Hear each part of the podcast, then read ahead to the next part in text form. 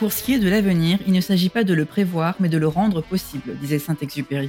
Avec Connecting Leaders, je pars à la rencontre de personnalités inspirantes et je mets en lumière leur business, leur audace, leur succès. Bonjour, je suis Simonie Devec. J'accompagne des dirigeantes et dirigeants d'entreprises en forte croissance pour faire rayonner leur business. Mon expérience en tant que business partner finance RH aux côtés de dirigeants en environnement tech, start-up, multiculturel, mais aussi mon engagement au sein du board de l'ONG internationale Passerelle Numérique m'ont permis de voir à quel point le leadership, c'est avant tout de l'action, de l'ambition, mais surtout des relations, des connexions humaines, socle de tout. Bref, l'importance d'être bien entouré dès le départ.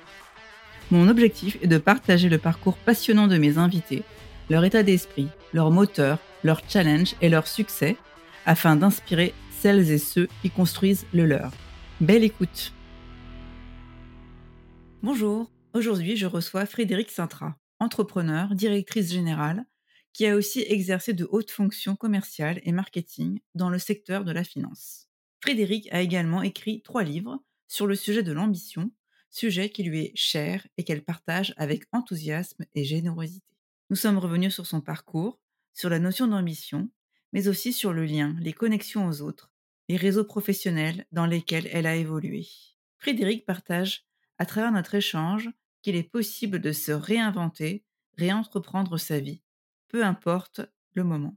Merci Frédéric pour ton partage. Belle écoute. Bonjour Frédéric. Bonjour Simonie. Je suis ravie de t'accueillir sur mon podcast Connecting Leaders. Alors je te connais euh, depuis euh, un certain nombre d'années déjà, je te suivais, on s'est déjà rencontrés euh, à Paris. Tu avais accepté d'intervenir lors d'un événement Néoma au féminin, qui est l'association des anciens de Néoma Business School, l'école de commerce dont je suis diplômée. Et donc c'était sur l'ambition. Et je me souviens, c'était très très chouette, très inspirant. Nous avions échangé autour de l'ambition et notamment de l'ambition des femmes. Ben écoute, je vais te demander de te présenter Frédéric sous l'angle que tu souhaites. Ah, ah. Eh bien, alors moi je m'appelle Frédéric Sintra, je viens de fêter mes 57 ans. Je continue euh, à développer de nouveaux projets puisque euh, il y a un mois de cela, euh, j'ai pris la direction générale d'une société spécialisée en care management pour les personnes fragilisées et leurs aidants qui s'appelle Marguerite, tout en continuant à exercer mon métier d'entrepreneur, de conférencière et de formatrice mentor sur les thématiques des secondes parties de carrière et de l'ambition. Préalablement, j'ai été pendant pendant dix ans euh, entrepreneur. Alors euh, tantôt entrepreneur solo, euh, tantôt entrepreneur avec un ou une un collaborateur ou une collaboratrice. Puisque après 27 ans de salariat, en 2014, j'avais décidé de monter ma structure, une structure à la fois de conseil en silver economy et une application numérique qui s'appelle Axiel, pour euh, permettre euh, aux personnes et notamment aux femmes de développer leur réseau professionnel, structure que j'avais euh, enrichie par des prestations de formation, de, de, conseils. Et, si je remonte encore en chronologie, j'étais directrice commerciale, marketing, innovation et communication dans le secteur de l'assistance aux personnes, une société qui s'appelle Fil Assistance, qui appartient au groupe CNP Assurance, euh, Caisse des dépôts. Et puis à côté de cela, je suis très investie dans les réseaux qui œuvrent pour la mixité et l'égalité des chances, notamment euh, Parité Assurance, puisque je suis, je suis euh, au bureau de cette, de cette association qui œuvre euh, pour qu'il y ait euh, plus de femmes en responsabilité dans cet univers. Et je suis marraine d'un réseau qui s'appelle euh, Énergie Femmes, qui, a été, qui est présidé par une jeune femme qui s'appelle Minutundia, qui œuvre pour qu'il y ait plus de, également de, mixité. Et surtout, voilà, en se disant, allez, allez, il faut y aller, c'est-à-dire pour vaincre les freins avec, avec une posture très active, celle qui, celle qui me correspond, hein, voilà, en disant, allez, allez, on y va, qu'est-ce qu'on fait Voilà, on y va, on se soutient. Et puis, euh, je suis impliquée dans des réseaux professionnels euh, mixtes et notamment euh, liés, liés au développement anciens élèves, notamment celui de mes alumni. Moi, j'ai fait une école de commerce qui est l'EM Normandie, donc je suis impliquée également. Donc, donc voilà, très très orientée sur sur la partie la partie réseau. D'une part pour le lien, pour le plaisir de l'échange, et puis d'autre part pour l'engagement, voire voire pour le business bien sûr. Et, puis, à titre plus personnel, je suis mère de, deux adultes euh, actifs, euh, de deux garçons qui ont euh, bientôt 30 ans pour l'un et, bientôt 28 ans pour l'autre. Moi-même, je ne peux pas vivre sans, le sport, donc je fais beaucoup de, sport quasiment tous les jours, notamment de la zumba, notamment du fitness et puis et du cyclisme. Ce qui fait partie justement de de ma personnalité, voire de mon énergie, comme on a tendance à me le dire assez régulièrement. On va y revenir justement. Je vais revenir sur les moteurs de la création d'entreprise, car euh, c'est quelque chose qui est quand même euh, assez euh, fort sur ton parcours. tu as été salarié, mais également entrepreneur. Est-ce que tu as eu des prédispositions? Est-ce que tu as eu une éducation, un entourage? Je sais pas, tes parents qui étaient dans entrepreneurs? Alors mes parents étaient entrepreneurs, oui et non, puisqu'en fait, moi, je viens d'une famille de paysans agriculteur. Donc euh, mon père avait une, petite ferme, donc était euh, était indépendant, mais avait en parallèle, d'ailleurs c'est assez rigolo par rapport au, parcours euh, que, j'ai aujourd'hui, une activité de salarié en parallèle, puisqu'il était chauffeur de car, donc à la campagne pour faire le ramassage scolaire. Et ma mère était bah, agricultrice et nounou. Donc voilà, donc pas, d'entrepreneur, et, plutôt justement moi dans ma famille cette notion de sécurité que j'entendais assez régulièrement en disant il faut que tu aies un bon métier. Euh, moi, j'ai eu, euh, j'ai eu mon bac à 16 ans parce que j'étais élevée à la campagne et j'avais pris, euh, voilà, dans des classes de double niveau, j'avais pris, j'avais pris deux ans d'avance. J'étais en section scientifique et en fait, moi, le rêve de, de, de mes parents aurait été que je sois professeur de mathématiques puisque en fait j'avais j'aurais eu un, un, bon métier et avec un peu de temps et une certaine sécurité. Voilà. Sauf que moi bah, à l'époque je rêvais plutôt de devenir femme d'affaires de prendre l'avion avec avec ma petite mallette. C'était plutôt ça qui ça qui me faisait rêver. Mais il n'y avait pas du tout cette notion d'entrepreneuriat euh, ou non. Et, d'ailleurs quand je suis sortie d'école de commerce c'était en 87 l'entrepreneuriat n'avait pas le vent en poupe comme aujourd'hui. On rêvait tous de rentrer dans les grandes entreprises euh, quand on voulait faire du marketing, euh, de la vente, ce qui était mon cas, on parlait des, lessiviers, euh, on parlait des, boîtes de, la tech. ceux qui se lançaient dans l'entrepreneuriat étaient plutôt marginaux et on les regardait un peu bizarrement. Et en fait, c'est plutôt, je dirais, depuis 10-20 ans où, on met en exergue l'entrepreneuriat et notamment dans les écoles de commerce avec des sections particulières pour, pour les développer. Donc, pour répondre à ta question de façon très précise, non, moi, je n'avais pas de gêne de l'entrepreneuriat, mais quand j'ai commencé à, m'intéresser euh, au sujet de la, de la mixité, euh, je voyais des, des femmes qui témoignaient dans les, dans les réseaux euh, féminins. Et en fait, celles que j'écoutais le plus, ce n'étaient pas les, les femmes qui avaient des gros postes dans des grosses entreprises, c'était plutôt les jeunes femmes qui avaient décidé de créer des entreprises et de créer des jobs en prenant des risques. Et là, je me suis dit, waouh, parce qu'en fait, c'est comme si elle faisait quelque chose qui pour moi me semblait inaccessible. Et je me disais, moi, je suis là, voilà, à me poser des tas de questions, mais elles, elles ne s'en posent pas autant. Elles s'en posent pas autant, elles ont fait des choses. Et cette notion de risque, euh, moi, me fascinait. Prendre des risques, dans, les personnes moi, que, je vais admirer sont tous ceux qui, qui, qui bien sûr, tous ceux qui sont dans l'univers médical, les chirurgiens, etc., qui sauvent des vies, tous les gens qui prennent des risques, soit les pompiers, etc., etc. Cette notion de risque me fascine parce que probablement, euh, moi, j'ai toujours une trouille. Je suis dans l'action, mais parfois, je me dis, oh là là, j'ai très très peur, euh, mais j'y vais. Et donc, dans, l'entrepreneuriat, il y a à la fois cette notion de développement, mais il y a cette notion de risque. Et, de risque en disant, j'ai pris des risques pour euh, financiers notamment, pour, euh, pour moi, pour ma famille. Et, grâce au risque que je prends, je peux contribuer à créer de la valeur, je peux créer des emplois. Et c'est ça qui me fascinait. Et je me suis dit, au moment où j'ai été un peu en vue, c'était en 2013 parce que j'ai eu la chance d'avoir été élue par les internautes la femme de l'année dans l'assurance et par euh, et par un jury de professionnels la femme commerciale de l'année dans l'assurance, un petit peu plus en vue, parce que j'avais fait un discours un peu décalé, donc j'avais intéressé un peu plus les journalistes, enfin bref, un peu plus en vue, j'étais un peu plus chassée, soit pour devenir la directrice marketing de la grosse société d'assurance, soit pour devenir la directrice commerciale de la grosse société d'assurance. Et, là, je me suis dit, mais en fait, là, là où j'en suis, c'est pas ça que, je veux faire. Là, je suis dans la lumière. Euh, j'ai un réseau qui est suffisamment solide, à mon avis, qui, qui, sera mon filet de sécurité. pour mes enfants, ça va à peu près en termes de financement des études. Voilà, j'avais mis un peu d'argent de côté et je me suis dit, c'est le moment ou jamais de me lancer, de voir si je suis capable.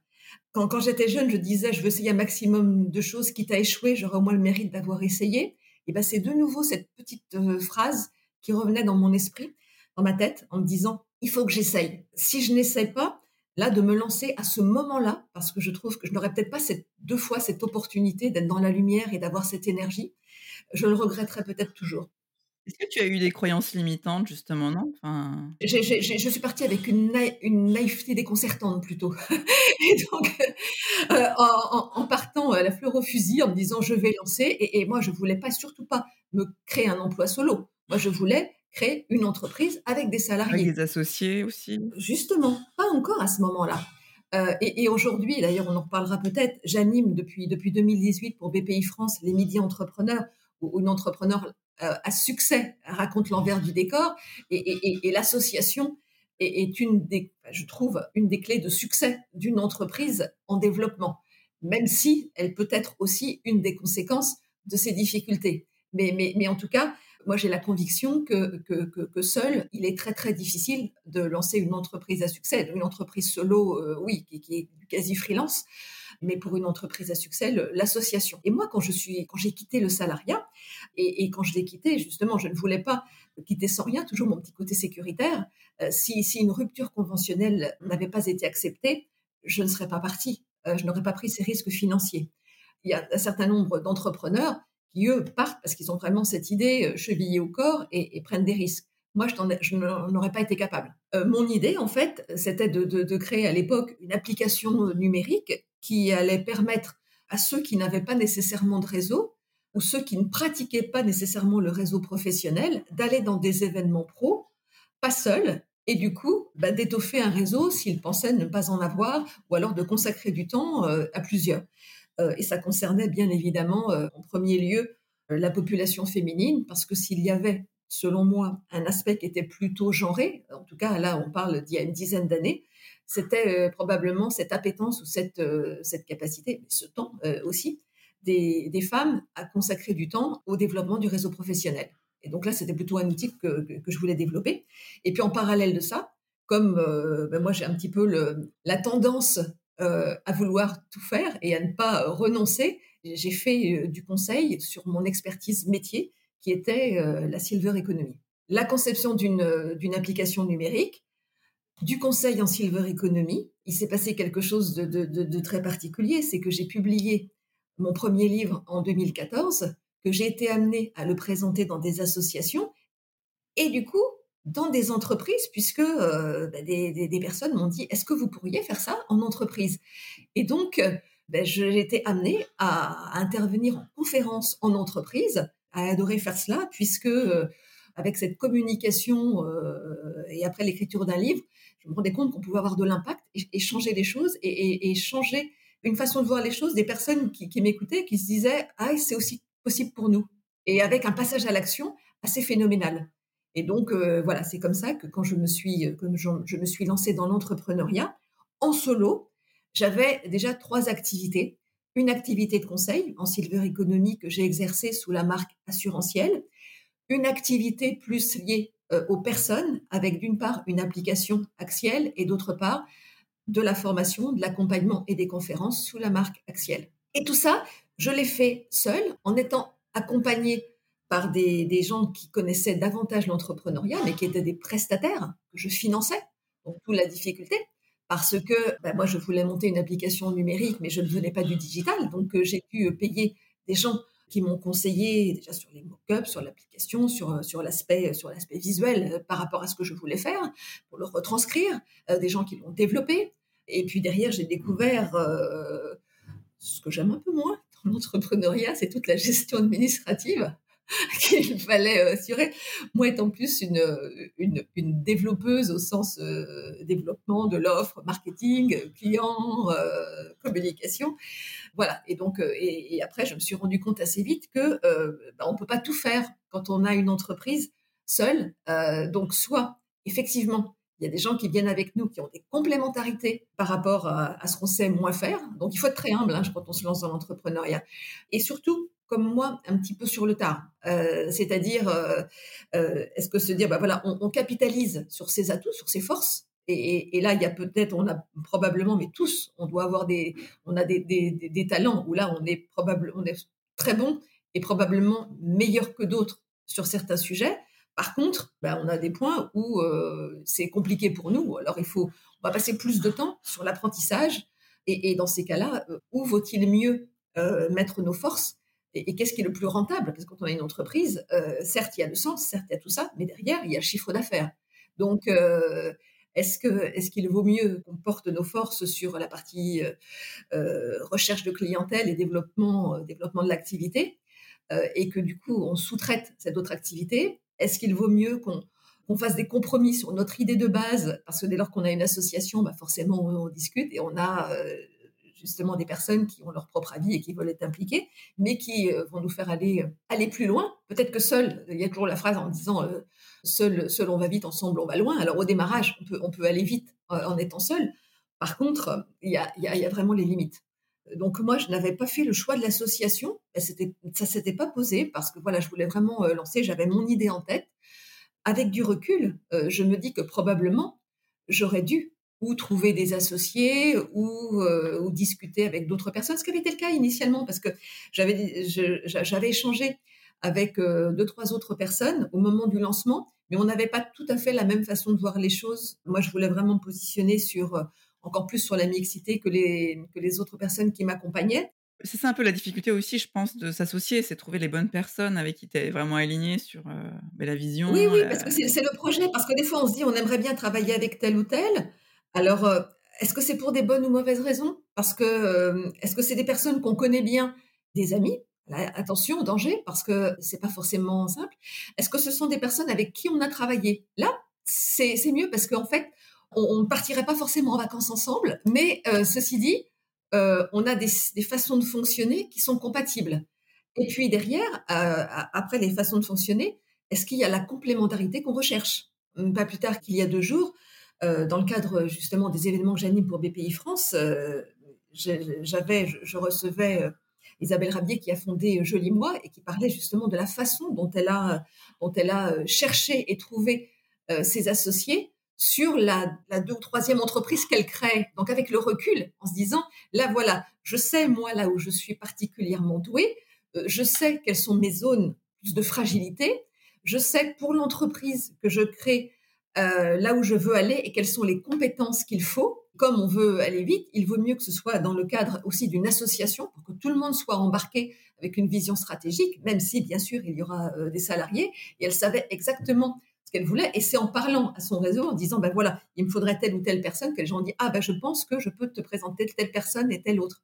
Et, donc, de cette manière, on voit bien les choses. Mais parfois, c'est en, en ayant été confronté à cette première création d'entreprise où on se dit ah je ne ferai pas de la même façon pour une autre ou voilà ce qui m'a manqué. Et, moi je conseille d'ailleurs à tous les entrepreneurs qui se lancent d'aller écouter ce genre de témoignages et de retours d'expérience parce que même si chacun veut avoir veut se faire sa propre expérience, parfois ça peut faire gagner du temps d'écouter non pas des gens qui vont être des spécialistes dans l'entrepreneuriat qui ont financé, mais des entrepreneurs qui vont se livrer d'une façon très cash à d'autres entrepreneurs dès lors qu'ils n'ont pas cet enjeu de développement d'activité où là, des fois, on, on corps un peu euh, la, vérité, mais voilà, de façon très cash parce que ça fait gagner énormément de temps. Donc, tu disais tout à l'heure que tu es auteur, donc tu as écrit euh, trois livres, c'est bien ça? Oui, alors j'ai publié, mon, j'ai publié mon premier livre en 2014, Comment l'ambition vient aux filles, aux éditions Erol. Quelques années plus tard, en 2018, Comment vient l'ambition, qui est une, à la fois une, une euh, nouvelle publication, mais une réécriture c'est-à-dire comme une suite avec des nouveaux témoignages et une version plus euh, plus, plus mixte euh, de, de, cette, euh, de cette approche de, de l'ambition, plus liée à l'égalité des chances. Et puis au mois de janvier donc de cette année, je viens de publier aux éditions Duno cette fois-ci un livre qui s'appelle Réentreprendre sa vie après 50 ans parce que l'ambition des femmes n'a pas d'âge. Et donc toi, Frédéric, comment t'es venue l'ambition? Pour moi, l'ambition, c'est vraiment l'envie d'aller de l'avant et de réaliser des tas de projets.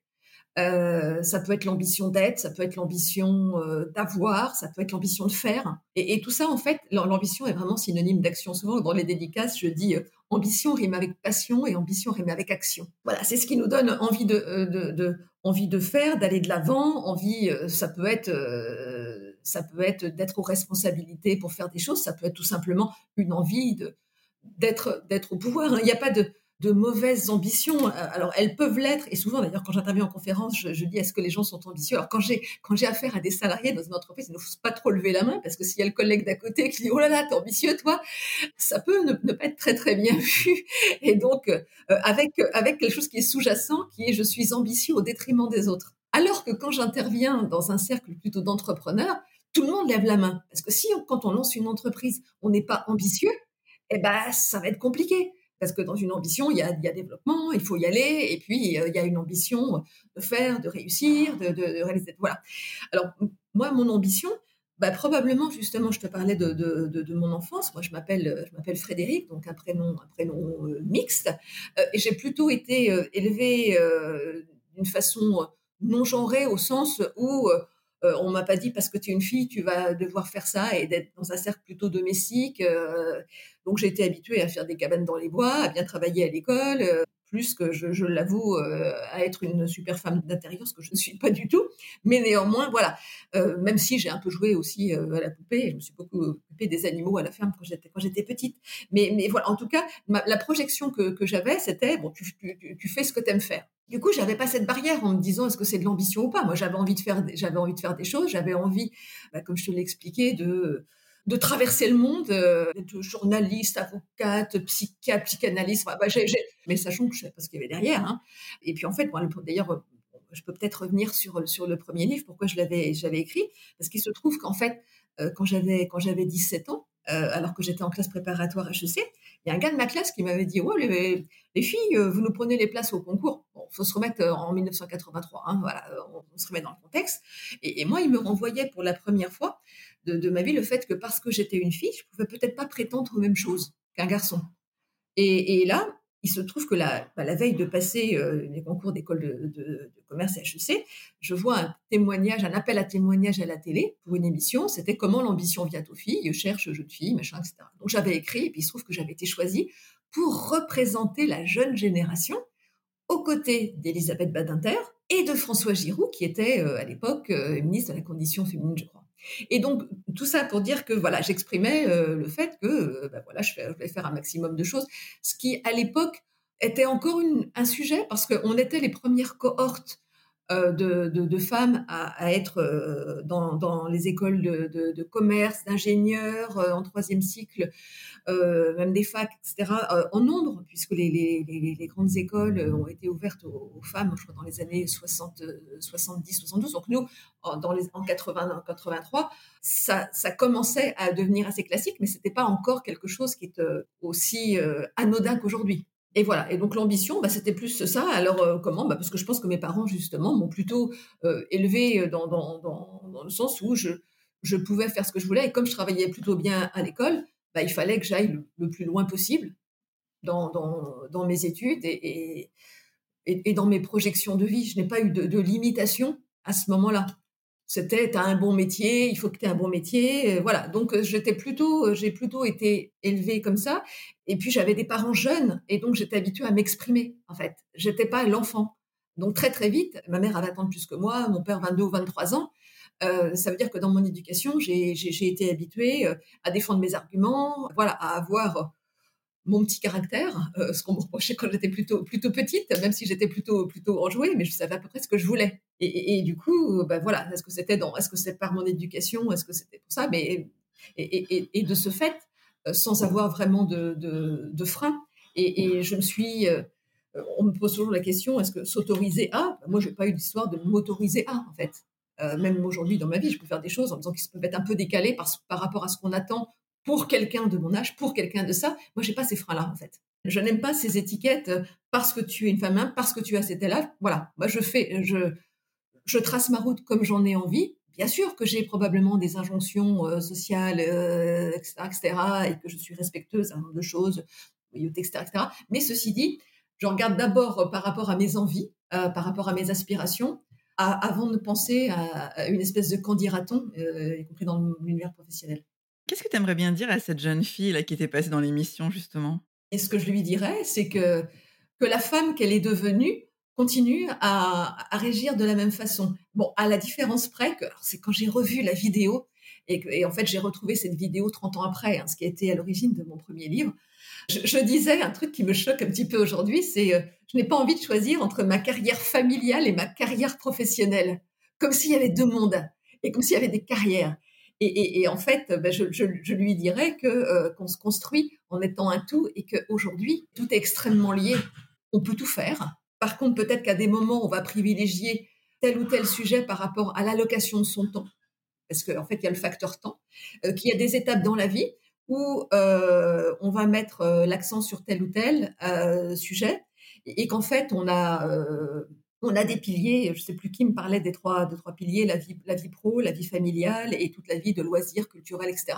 Et, en fait, ben voilà, moi, ma, ma, vie repose sur ces piliers volontairement. Voilà, quand je, quand je t'ai parlé de, quand je me suis présentée, euh, j'ai parlé des trois. J'ai ma vie professionnelle qui, qui, est très active et qui me, qui me nourrit euh, sur le plan du plaisir, sur le plan euh, euh, intellectuel, sur le plan des interactions, sur le plan financier. J'ai ma vie, ma vie familiale qui est importante avec mon cercle familial, avec avec mon compagnon, avec avec mes enfants, avec mes parents, avec mes oncles, tantes, cousins, cousines, etc. La vie familiale et la vie et la vie amicale, c'est important pour moi. et puis et puis j'ai ma vie de, de, de loisirs. Euh, j'ai fait de la danse pendant, pendant, pendant longtemps. Euh, aujourd'hui, euh, c'est mon activité sportive telle que je l'ai décrite. Donc tout ça, c'est important. Voilà. Et, après, tout est une question d'équilibre entre les trois. Et, et, je lui dirais que j'ai horreur du mot sacrifice. Par contre, il y a des choix. Et, en fait, dès lors qu'il y a des choix qui sont du coup librement consentis, voilà, il y a des, des, équilibres, des équilibres de vie. Mais en fait, moi, je, je je, lui dirais que, pour avoir une vie euh, harmonieuse, et bon, ça c'est très facile à dire, hein, Faucon, euh, il ne faut pas subir. Parce qu'on a toujours des choix. Quand on est bien ou pas bien dans une des situations, toujours des choix. Euh, toujours communiquer pour exprimer ses choix, pour exprimer quand on est bien, quand on n'est pas bien, dans un quelconque de, ces univers. Et voilà, moi c'est ça, c'est un, un, conseil mais là, qui est plus personnel, mais qui, s'adapte également à la vie personnelle. Hein. Toujours exprimer. Euh, que ce par exemple quand on est dans l'entreprise et, dans le salariat, bah, exprimer quand on veut aller dans tel ou tel poste. Quand il y a des situations qui ne nous conviennent pas euh, dans l'entrepreneuriat, l'exprimer. Quand on travaille avec des gens euh, et puis ça se passe pas très bien, je parle notamment pour des entrepreneurs qui sont dans des, associations avec tel ou tel, et eh ben, ne pas hésiter à, arrêter. Voilà, c'est prendre les décisions assez tôt, c'est être conscient et puis s'exprimer. Voilà, assez tôt pour ne pas et pour préserver sa santé aussi. Hein. Comment tu prends soin de toi? Donc par le sport, il y a des moments de déconnexion également? Non, alors, euh, alors comment je prends soin de moi? Ben déjà, c'est que euh, dès que j'ai, dès qu'il y a le moindre, souci, que ce soit dans ma vie personnelle ou autre, j'agis parce que je sais que euh, ça, c'est la première chose qui peut être une cause de, de, stress. J'ai vu ce que c'était, moi, il y a, il y a, il y a deux, trois ans, dans une mission un peu longue, qui était un peu problématique, de voir, quand on ne s'exprime pas ou quand on subit des choses, comment ça peut agir sur sa santé. Euh, je l'avais jamais vu, vécu dans ma vie professionnelle. Et, là, je l'ai, vécu en voyant les impacts que ça pouvait avoir. Et donc voilà. Donc ça, c'était euh, l'alerte. Dans, mon dernier livre, je parle beaucoup de la santé, notamment justement après 50 ans, puisque j'ai 57 ans aujourd'hui. Et, après 50 ans, il y a les modifications biologiques et c'est comment on prend soin de sa santé à ce moment-là. Donc, je viens de l'univers de l'assurance. Donc forcément, quand on parle de prévention, ça me, ça me parle également. Donc, c'est faire des bilans réguliers, c'est euh, adapter son hygiène de vie, toujours reprendre du même plaisir dans l'alimentation. Euh, je suis une hyper gourmande en plus, mais néanmoins en faisant attention justement à tous ces paramètres, parce que parce que bah, pour être bien, on a on a son capital euh, santé. Et quand on parle d'entrepreneuriat, notamment, euh, là, il faut toujours euh, quand même être être en, bonne forme, être bien dans sa tête et si possible bien dans son corps. Donc, c'est prendre, prendre soin de, soi, c'est faire des bilans, c'est pas attendre d'être dans une situation compliquée, c'est faire attention, faire des bilans cardiovasculaires, notamment pour, pour les femmes. Et dans mon livre, d'ailleurs, j'ai donné la parole à une experte qui s'appelle Claire Mounier-Veillé, qui est une professeure de cardiologie et qui intervient justement sur le cœur des femmes. Voilà, donc faire très très attention à ces paramètres. C'est effectivement c'est c'est l'exercice physique Alors moi, il m'est nécessaire, même sur le plan du plaisir, mais j'ai besoin de bouger. Moi, j'ai beaucoup d'énergie. Donc, euh, il faut que je, je, sais que j'ai besoin, euh, besoin de me dépenser. Euh, et si je, suis trop sédentaire, ça se passe pas bien. Et voilà, c'est comment on lutte contre la sédentarité. c'est voir du monde, parce que le lien social est, une source de, de, plaisir et de bien-être. Donc, c'est de, voir du monde. Et d'ailleurs, moi, dans mon activité d'entrepreneuriat solo, que j'ai exercé jusqu'à ben, jusqu'à il y a peu de temps, puisque euh, ce qui me manquait justement, euh, c'était ce, lien et le fait de participer à, à une équipe. Euh, un projet, même si justement euh, j'ai exercé des missions longues qui me permettaient de le faire, ça me manquait pour mon bien-être de faire partie d'une équipe et de faire partie de, projets, euh, ce qu'on fait moins quand on est entrepreneur solo, même s'il y a des choses qui sont extrêmement positives, gratifiantes, sympathiques et tout ça, et je ne nie pas. Et, et c'est la raison pour laquelle j'ai accepté avec un énorme plaisir la proposition qui m'a été faite de rejoindre euh, Marguerite et d'en être euh, la directrice générale et de travailler, de travailler avec une équipe, d'avoir de l'interaction au quotidien, non seulement avec les, clients, mais avec les, gens qui partagent, euh, qui partagent la mission, et avec les care managers en l'occurrence.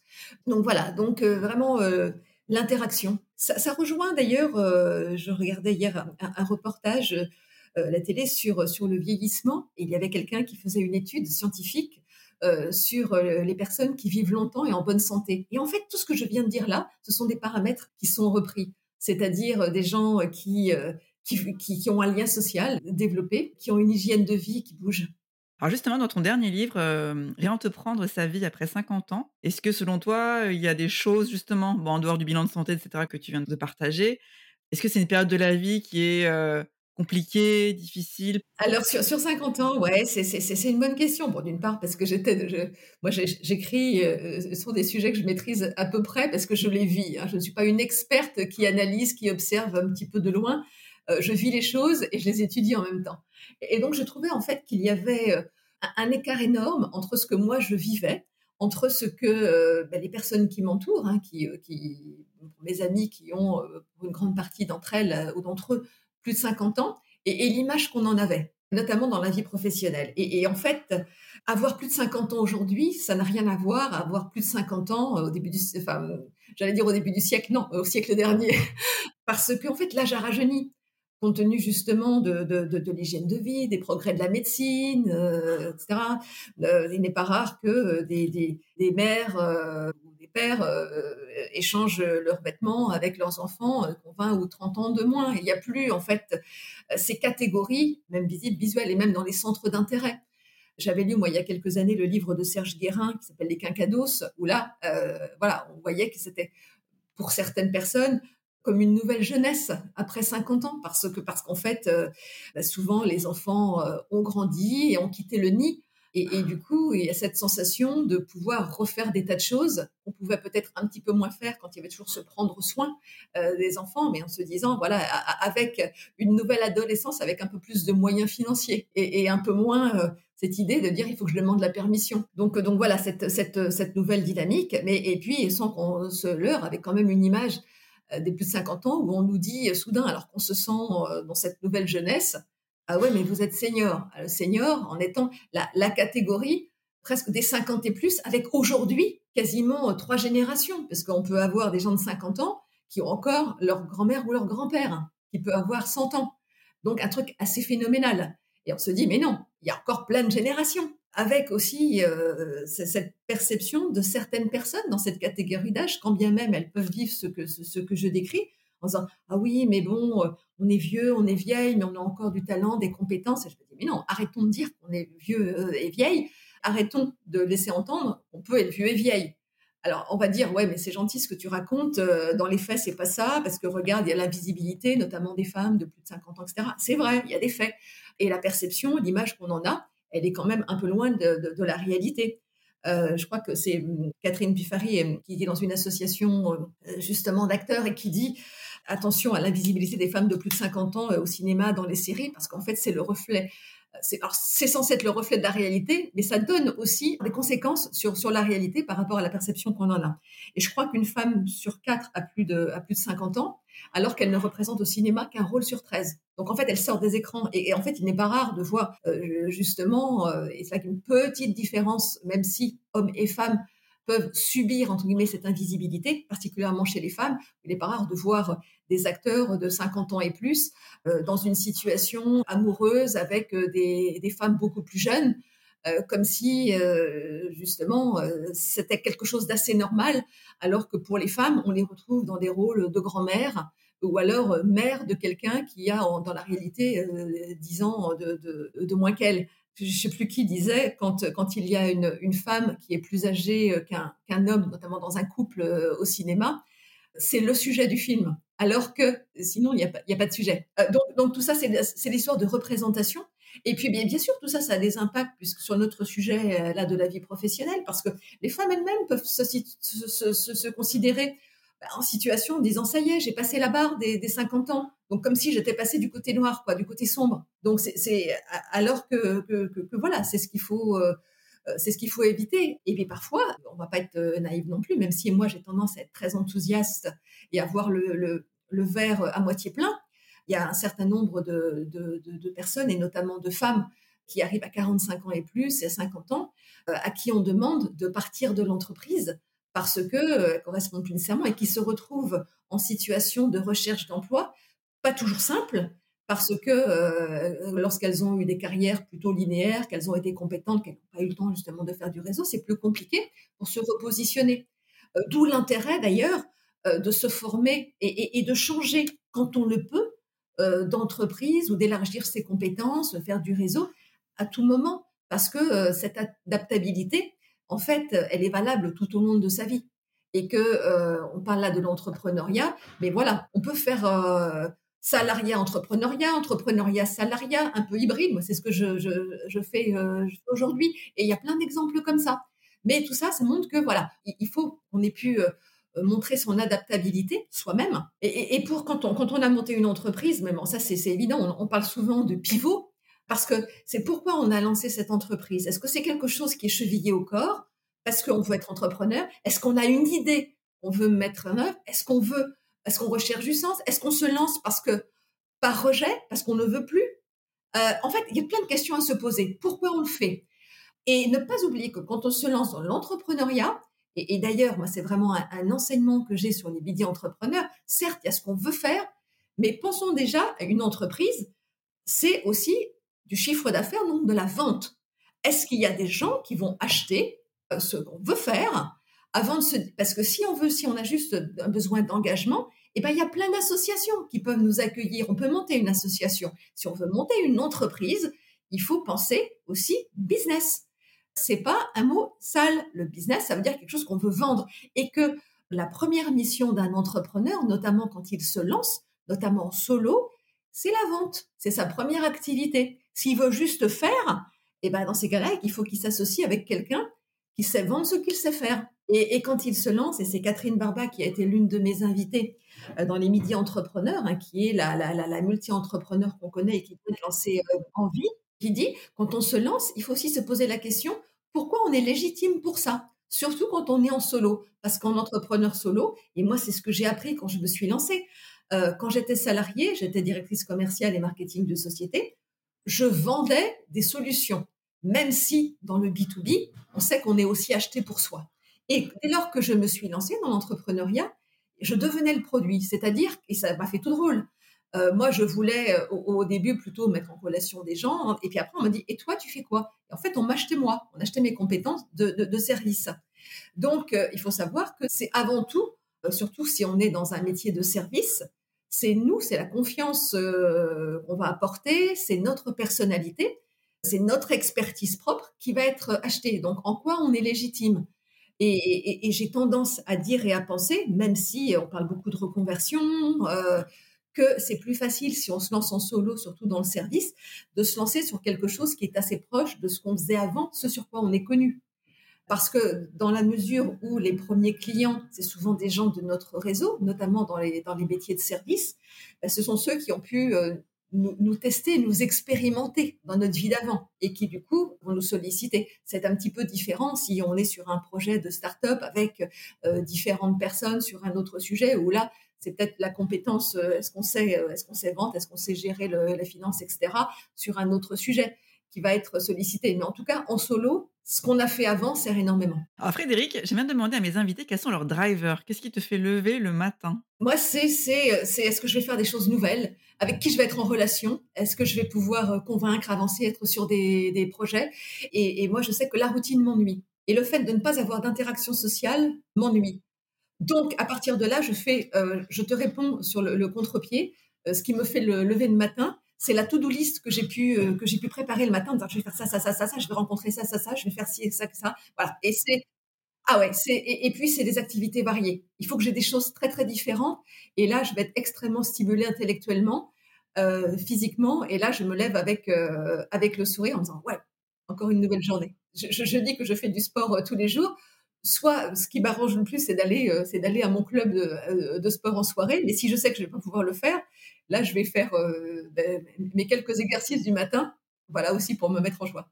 Et donc, tu es assez active sur les réseaux sociaux, il me semble? Ah oui, oui, je suis très active sur les réseaux sociaux. Je l'étais en, étant entrepreneur solo et notamment sur l'activité que j'ai décidé de développer. Ben, c'était utile parce que, ben, parce que pour rester, je vais pas dire dans, dans la lumière, mais en tout cas en visibilité par rapport euh, à mon expertise et par rapport à ce que je proposais, c'est quand même un bon outil qui permet de, montrer aux gens qu'on est là et ce qu'on fait pour qu'ils puissent penser à nous au moment où ils vont avoir besoin de le faire. Et puis, euh, moi, dans mon activité, je mets en avant euh, les stratégies d'influence, le leadership. Il faut que je l'incarne aussi pour le légitimer. Donc, ça en fait partie. Donc tu es sur LinkedIn, Twitter un peu? Oui, alors moi j'ai, à titre professionnel, notamment en développement, puisque moi ma, ma cible c'est plutôt plutôt les grands comptes, plutôt les gens des, des, entreprises. c'est LinkedIn bien sûr. Twitter également. Twitter permet également bah, de communiquer rapidement et puis d'être en connexion avec un certain nombre de journalistes, parce que ça joue aussi, hein, de, de, de, se faire connaître et puis, et puis d'amplifier sa communication un peu Instagram, mais plutôt avec ma casquette autrice, où là, on est, plutôt sur des, euh, une communication qui est plutôt sur du, visuel, des événements où je vais, ou les dédicaces, etc., euh, etc. Et de façon euh, marginale, Facebook, où il y a un mélange de, de perso et de pro, mais et puis ces réseaux, au-delà de, de l'aspect médiatique, c'est aussi des réseaux qui me permettent de rentrer en communication, en message privé avec des gens. Voilà, j'utilise beaucoup ça parce que parce que parfois les gens ne, répondent pas nécessairement, ne regardent pas nécessairement les mails. Et moi, ça me permet d'aller dix fois plus vite, notamment quand je suis dans les transports euh, avec mon smartphone pour envoyer un message privé ou un petit message qui va très très vite où j'ai pas besoin de mettre voilà et puis et puis comme euh, il y a souvent des, styles de communication qui, qui sont associés au réseau pas besoin de faire des grandes phrases, euh, des s'il te plaît, machin, cordialement et compagnie, où on peut aller d'une façon beaucoup plus directe. merci beaucoup Frédéric, c'était super intéressant. Merci d'avoir partagé tout ça. Merci Simonie et merci de cette invitation. Merci d'avoir écouté cet épisode de Connecting Leaders. Si vous avez aimé cet épisode, vous pouvez soutenir le podcast en vous abonnant sur votre plateforme d'écoute ou en le partageant autour de vous ou encore en laissant un commentaire sur Apple Podcasts. Merci et à très vite